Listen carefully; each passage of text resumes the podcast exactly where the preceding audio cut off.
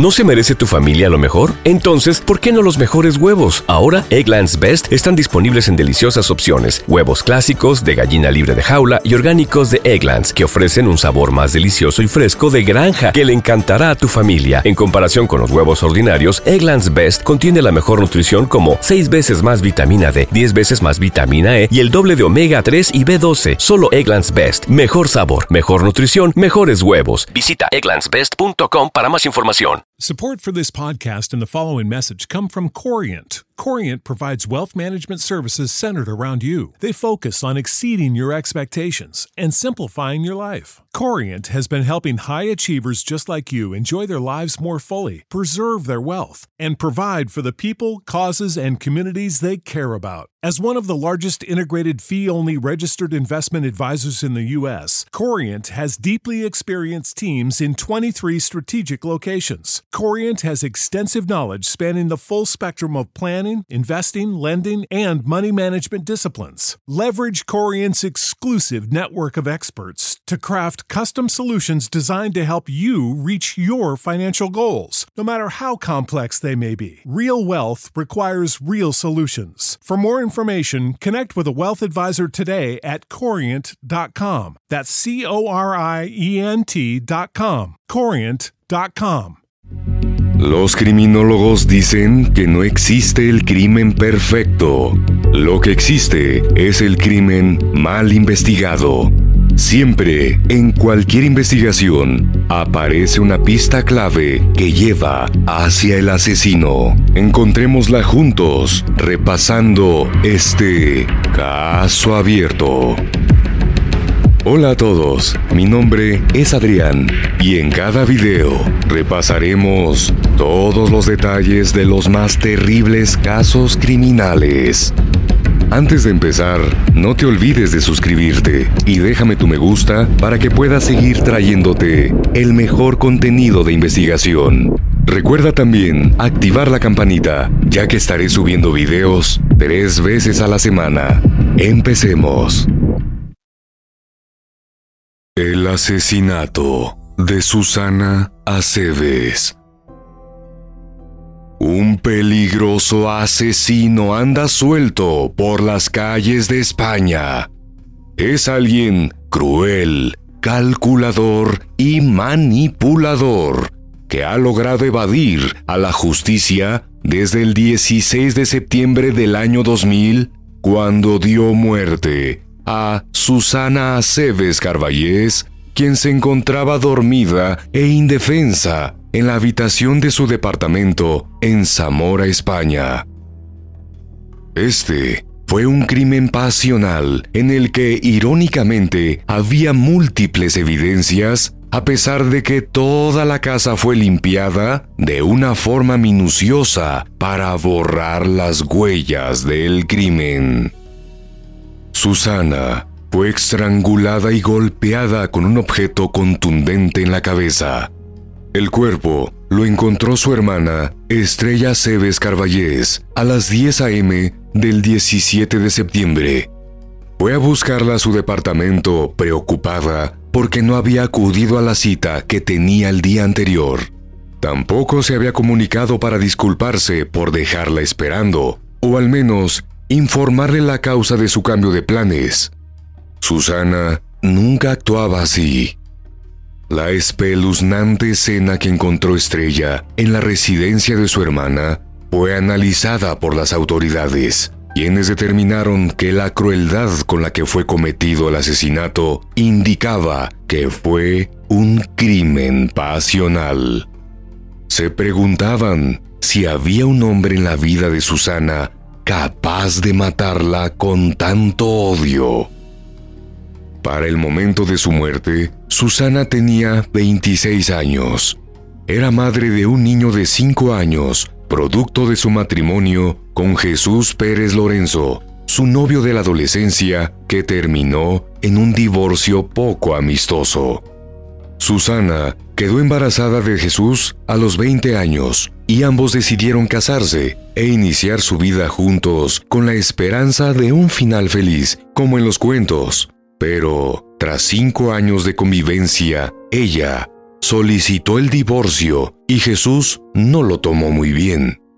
No podía decirse que la relación entre ambos pasaba por un buen momento, ya que después de separarse, la joven había empezado a salir con un hombre del barrio donde vivía, y eso a Jesús no le pareció lo mejor.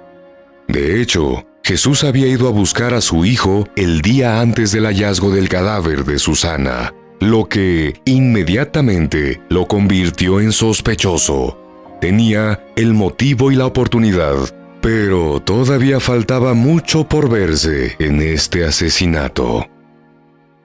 El segundo hombre en la vida de Susana era Saturnino Bellido, con quien inició un noviazgo al poco tiempo de separarse de su marido. Aunque Saturnino aparentaba ser un sujeto amoroso y complaciente, pendiente de cada uno de los deseos de Susana, en realidad era celoso y controlador.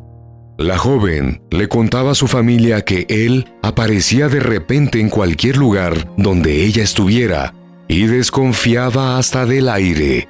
No soportaba a sus amigos y pretendía controlar cada una de sus acciones. Susana decidió cortar la relación con Saturnino pero eso no le resultó tan fácil, porque el individuo no se resignaba a perderla y recurría a todo tipo de trampas y manipulaciones para mantenerse cerca. El hombre llegó al extremo. Además de estos dos amores fallidos, no se le conocían otras relaciones sentimentales. Lo que sí tenía Susana era muchos amigos, porque era de naturaleza sociable y le gustaba hablar con la gente y divertirse. Sus familiares le relataron a los investigadores que Susana se casó tan joven que parecía querer recuperar el tiempo perdido, pero jamás dejó de ser responsable con su trabajo o con su hijo. Cuando Estrella llegó al edificio donde vivía Susana, en la calle de la Salud del barrio San José Obrero, en Zamora, Llamó por el intercomunicador repetidas veces, pero no recibió respuesta. Decidió entonces ir a la casa de su madre, Trinidad Carballés Fernández, a buscar un juego de llaves del departamento de Susana que estaba guardado ahí para casos de emergencia.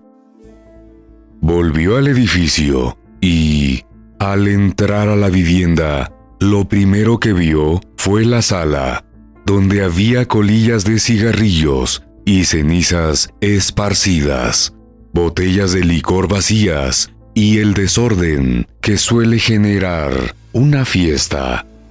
Siguió hacia el cuarto de su hermana y fue entonces cuando encontró su cuerpo desnudo, tirado en el piso a un lado de la cama, en medio de un charco de sangre.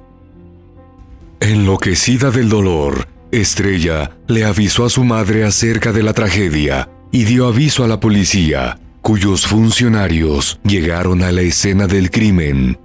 Al revisar el cuerpo, determinaron que había sido ahorcada con la parte de arriba de su propia pijama y, además, recibió cuatro golpes letales en la cabeza con un objeto contundente que podía ser un martillo. Los agentes también se encargaron de recabar las evidencias que había en el cuarto, como el pantalón de pijama de la víctima y su ropa interior, que estaban al lado del cadáver. Un detalle espeluznante era que, de las partes íntimas de la víctima, sobresalía un preservativo usado que contenía una buena cantidad de ADN, una evidencia que inculparía de inmediato al asesino. Y este no fue el único elemento sorprendente en este crimen. En contraste con el desorden dejado por la supuesta fiesta en la sala, el baño estaba impecable. No solo lo limpiaron, sino que borraron todas las huellas.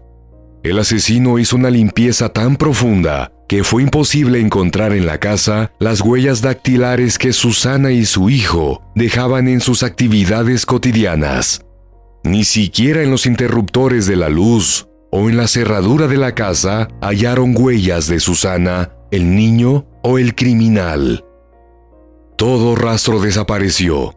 Tampoco fue hallada el arma homicida, pese a que la policía revisó minuciosamente cada espacio del departamento.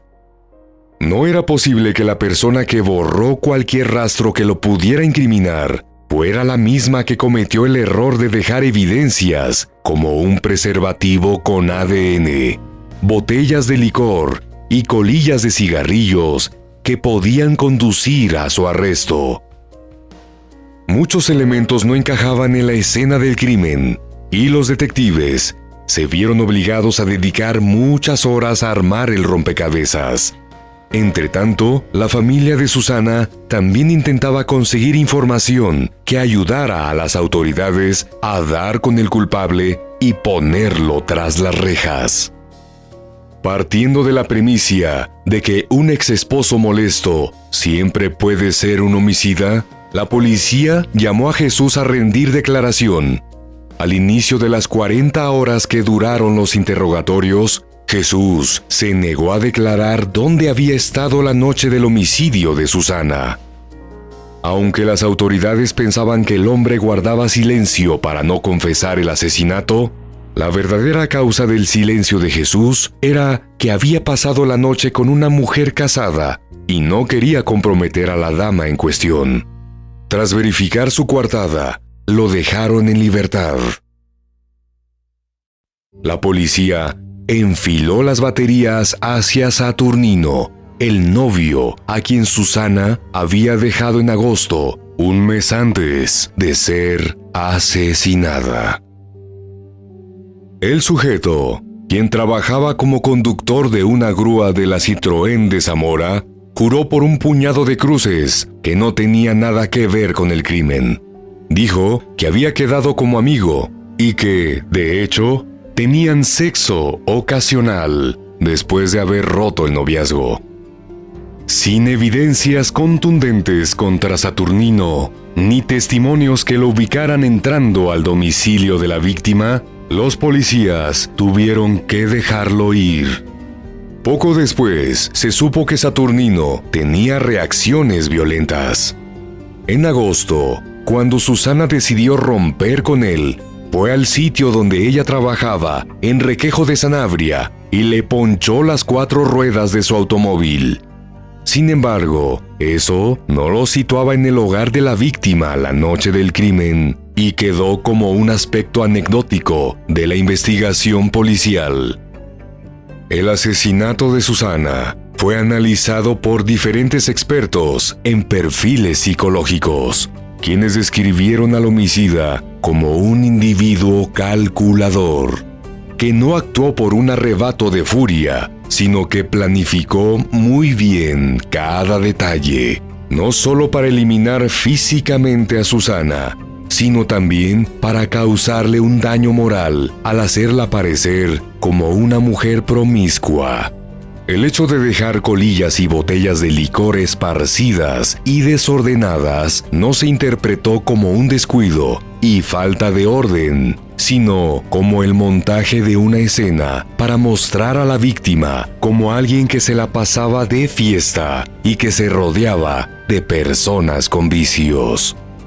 Igualmente, el hecho de colocar un preservativo con semen dentro de la víctima fue una profanación del cadáver pocas veces vista, cuya intención era denigrarla y contribuía a la intención del homicida de hacer ver a Susana como una mujer fácil. Al reconstruir los sucesos de aquella noche, la policía concluyó que el criminal tenía llaves u otra forma de acceder a la casa de Susana porque no forzó la puerta. Al ingresar, la encontró dormida y le dio el primer golpe en la cabeza con un martillo u otro objeto contundente similar. En la cama quedó la primera mancha de sangre. Susana, aún adormecida, intentó huir y el asesino le propinó tres golpes más. Al caer al suelo, la estranguló con su propia camiseta. Al parecer, se apoyó en su cuerpo para tener más fuerza al hacer el nudo con el que la asfixió hasta dejarla sin vida. Luego, procedió a eliminar las pruebas que lo incriminaban y a sembrar evidencias falsas con el fin de confundir a los investigadores, quienes afirmaron que fue un crimen planificado en cada detalle. La demora en hallar el cuerpo a las 10 a.m. del día siguiente colaboró con el asesino, quien tuvo tiempo de sobra para deshacerse de todo lo que pudiera incriminarlo. Nunca fue hallado el martillo ni la ropa manchada de sangre que el hombre usó ese día. Como parte de las averiguaciones correspondientes al homicidio, la policía hizo más de 200 entrevistas a diferentes personas, realizaron pruebas de ADN, rastrearon decenas de líneas telefónicas y colocaron carteles solicitando información por toda la provincia de Zamora. Pero nadie confesó el crimen de Susana y las evidencias tampoco fueron consideradas suficientes como para apresar a quien pareció ser siempre el principal sospechoso, Saturnino. El caso se archivó provisionalmente en 2012, pero la familia de la víctima no se resignó. En el año 2014, Trinidad y Estrella pidieron que el expediente del caso fuera trasladado a Madrid, en vista de que en Zamora las diligencias judiciales se habían estancado. Esta petición no fue admitida. En noviembre de 2019, intentaron reabrirlo de nuevo, pero la iniciativa tampoco prosperó. La justicia española anunció que si no aparecían nuevas evidencias para reanudar las investigaciones, el expediente del crimen de Susana se iría al archivo de casos muertos en 2020. Ante el temor de que el homicidio quedara impune definitivamente, Trinidad y Estrella movieron cielo, mar y tierra acudieron a los medios de comunicación para pedir que las últimas personas que vieron a Susana con vida se presentaran ante las autoridades policiales con el fin de aportar cualquier dato que pudiera contribuir a la captura del criminal. Solicitaron la colaboración ciudadana para que los vecinos dijeran, incluso desde el anonimato, si habían escuchado o visto algo aquel día, pero sus esfuerzos no obtuvieron resultados. El increíble silencio de dos amigos todavía golpea a la familia. Según los testigos, en su última tarde con vida, Susana estaba en su departamento con dos amigos que nunca fueron identificados y tampoco acudieron voluntariamente a colaborar, a pesar de ser quienes podrían arrojar información sobre el caso y conducir a su resolución. Para la familia de Susana y para muchos miembros de la sociedad española que han clamado por justicia, es injustificable que este crimen quede impune. Consideraron que los investigadores dejaron cabos sueltos en vez de hacer el seguimiento adecuado a esos detalles que hubieran llevado tras las rejas al presunto homicida.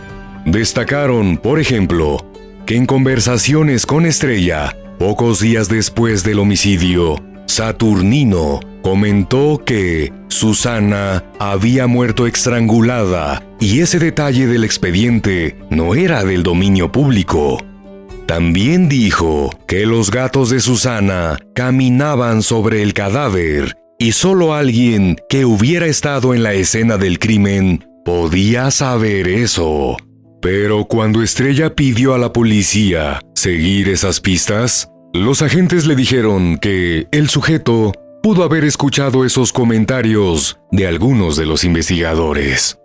El exnovio también le dijo a la familia de Susana en varias ocasiones que ella merecía lo que le pasó porque llevaba una vida libertina.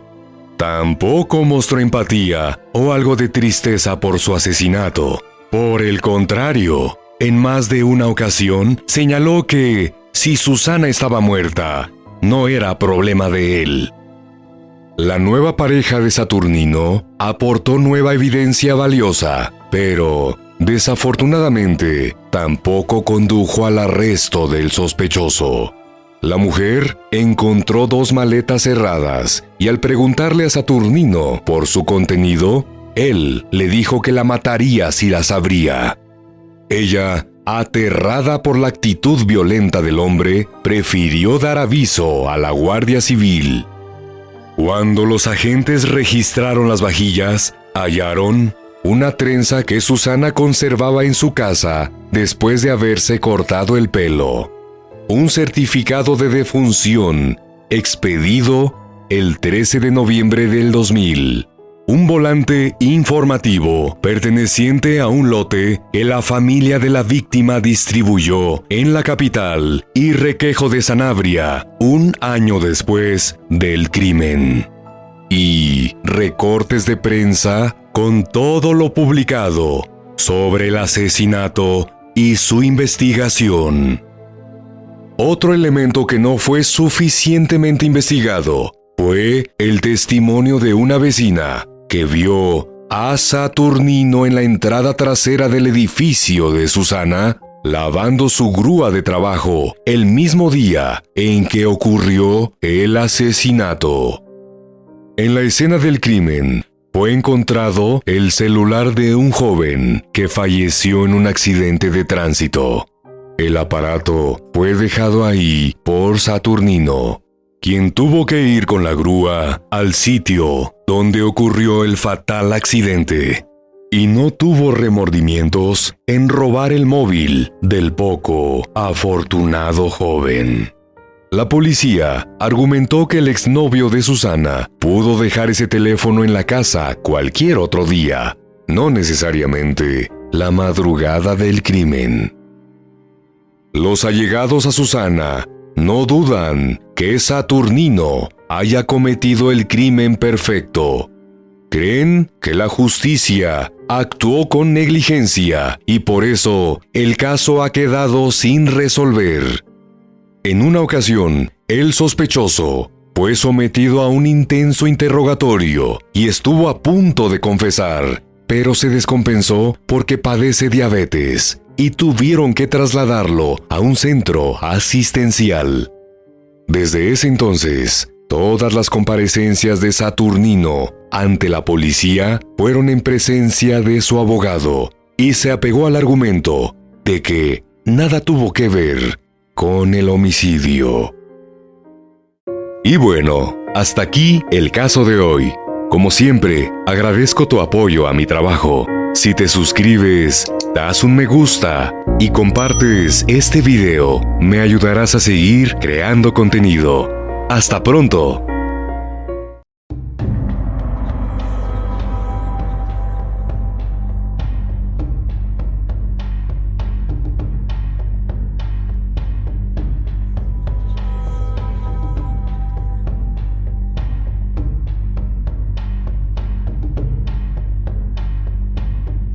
¿No se merece tu familia lo mejor? Entonces, ¿por qué no los mejores huevos? Ahora, Egglands Best están disponibles en deliciosas opciones. Huevos clásicos, de gallina libre de jaula y orgánicos de Egglands, que ofrecen un sabor más delicioso y fresco de granja que le encantará a tu familia. En comparación con los huevos ordinarios, Egglands Best contiene la mejor nutrición como 6 veces más vitamina D, 10 veces más vitamina E y el doble de omega 3 y B12. Solo Egglands Best. Mejor sabor, mejor nutrición, mejores huevos. Visita egglandsbest.com para más información.